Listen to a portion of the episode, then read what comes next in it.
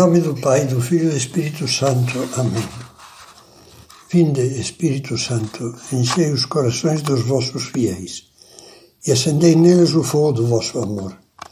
Enviai o vosso Espírito e tudo será criado, e renovareis a face da terra. Vamos ver nessas últimas meditações mais duas meditações e uma final. O tema do sacrifício voluntário.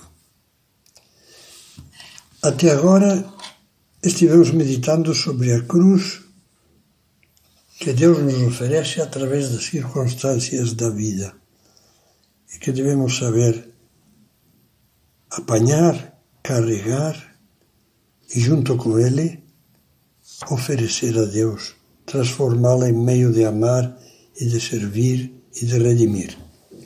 Agora vamos pensar na, no sacrifício voluntário, que não, não vem, não aparece, não é fruto das circunstâncias, mas que nós voluntariamente o escolhemos e o procuramos praticar. Procuremos, como fizemos até aqui, aqui esforçar-nos, sobretudo, por ouvir o que Deus quer dizer-nos a esse respeito, que é o que nos interessa, mais do que grandes especulações teóricas. O que é que Jesus nos diz? O que é que Deus nos diz? Comecemos por evocar o diálogo de Pedro com Jesus, que mencionávamos numa das primeiras meditações contemplando como é que o apóstolo se insurgia contra Jesus porque estava falando da necessidade da paixão. E víamos então a energia com que Cristo repeliu a tentação de fugir da cruz. Pois bem, diz o Evangelho que logo a seguir, como consequência desse entrevero com Pedro, Jesus dirigiu o olhar aos outros discípulos e lhes disse com firmeza: se alguém quiser vir após mim, negue-se a si mesmo. Tome a sua cruz e siga-me. Certa vez Jesus estava acompanhado de muito povo. Outra cena do Evangelho. Era o tempo em que as multidões o seguiam com um entusiasmo em que a fé se alternava com a emotividade superficial e o interesse em obter graças ou curas. Cristo, que conhecia bem os homens e os amava apesar dos seus defeitos, quis gravar-lhes na alma a ideia clara de que, sem tomar a cruz, era impossível segui-lo pelo seu caminho, pois é caminho de amor. E assim, voltando-se para os que o cercavam, alertou-os: Quem não carrega a sua cruz e me segue, não pode ser o meu discípulo. E para deixar essa afirmação bem vincada, ilustrou-a com uma comparação. Falou-lhes de um homem que, desejando construir uma torre, errou nos cálculos e não previu os meios necessários para edificar. Aconteceu o inevitável. Fracassou. De modo que todos os que o viam se punham a zombar dele, dizendo: São palavras que estão no Evangelho. Este homem principiou a edificar mas não pôde terminar. O Senhor esclareceu que assim aconteceria com aqueles que quisessem segui-lo sem renúncia e sem cruz. Reparemos que nestas passagens do Evangelho, Jesus fala de algo que depende de nós, algo que podemos fazer ou não. Se alguém quiser, algo que pertence, portanto, à nossa livre iniciativa. Sempre a cruz deve ser tomada livremente, mesmo como já vimos a cruz do sofrimento que se abate sobre nós. Mas há um capítulo da sabedoria da cruz que depende totalmente, sempre com a ajuda da graça de Deus, depende da nossa decisão, da nossa generosidade. E é justamente o capítulo dos sacrifícios voluntários. Se nós queremos, Sacrificamos o fim de semana para dar assistência aos pobres. Se nós queremos, deixamos de ir a um espetáculo público para visitar um doente. Se nós queremos, assumimos os trabalhos mais pesados em casa, mas ninguém nos impõe nada. Se não queremos, não fazemos nada disso.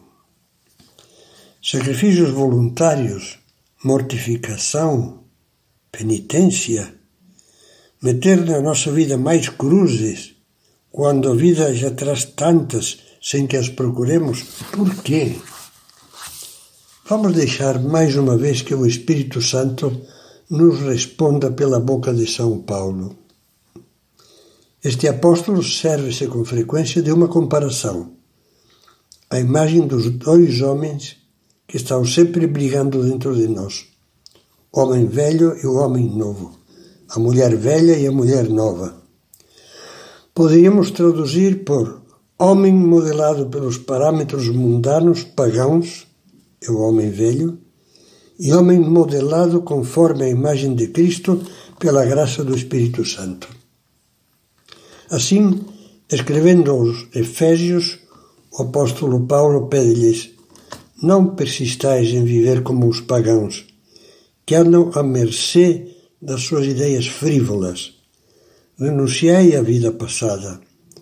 Despojai-vos do homem velho, corrompido pelas concupiscências enganadoras.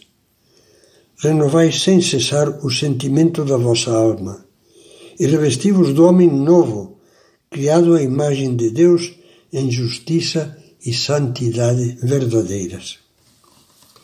É claro que lhes está propondo uma luta árdua, mediante a qual deverão arrancar quase como se arranca a pele, o homem velho para revestir-se do homem novo.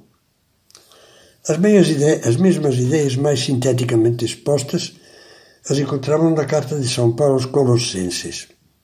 Vós vos despistes do homem velho com seus vícios e vos revestistes do novo, que se vai restaurando constantemente à imagem daquele que o criou.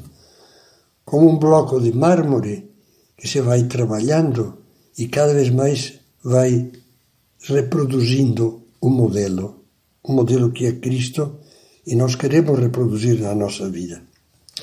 Ainda há um terceiro texto dirigido aos Gálatas que completa os anteriores. Os que são de Jesus Cristo crucificaram a carne com as suas paixões e concupiscências.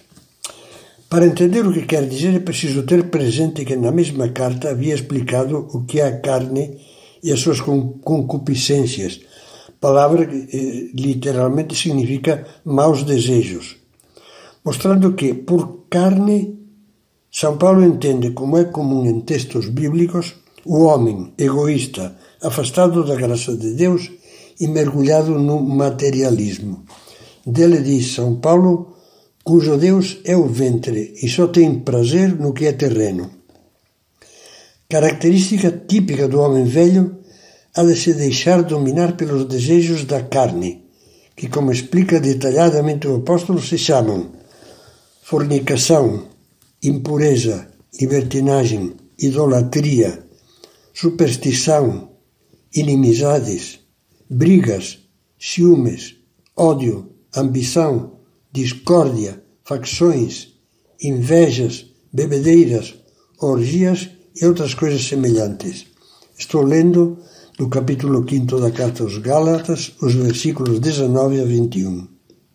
Esta é a carne que deve ser crucificada, ou seja, mortificada, dominada e vencida com a renúncia, com a luta, com a cruz. A mortificação voluntária, que faz parte essencial da luta do cristão, é o meio necessário de purificação. Santo Agostinho tem um pensamento muito profundo a esse respeito. Lembra que o homem foi criado à imagem e semelhança de Deus e que o pecado deformou essa imagem e apagou a semelhança. A graça de Deus recebida no batismo fez-nos renascer para uma vida nova, a vida da graça, da graça do Espírito Santo. É tarefa nossa colaborar com a graça do Espírito Santo para limpar os males que nos deformam. Só assim ela nos devolverá a forma primeira, que é a imagem do ser de Deus.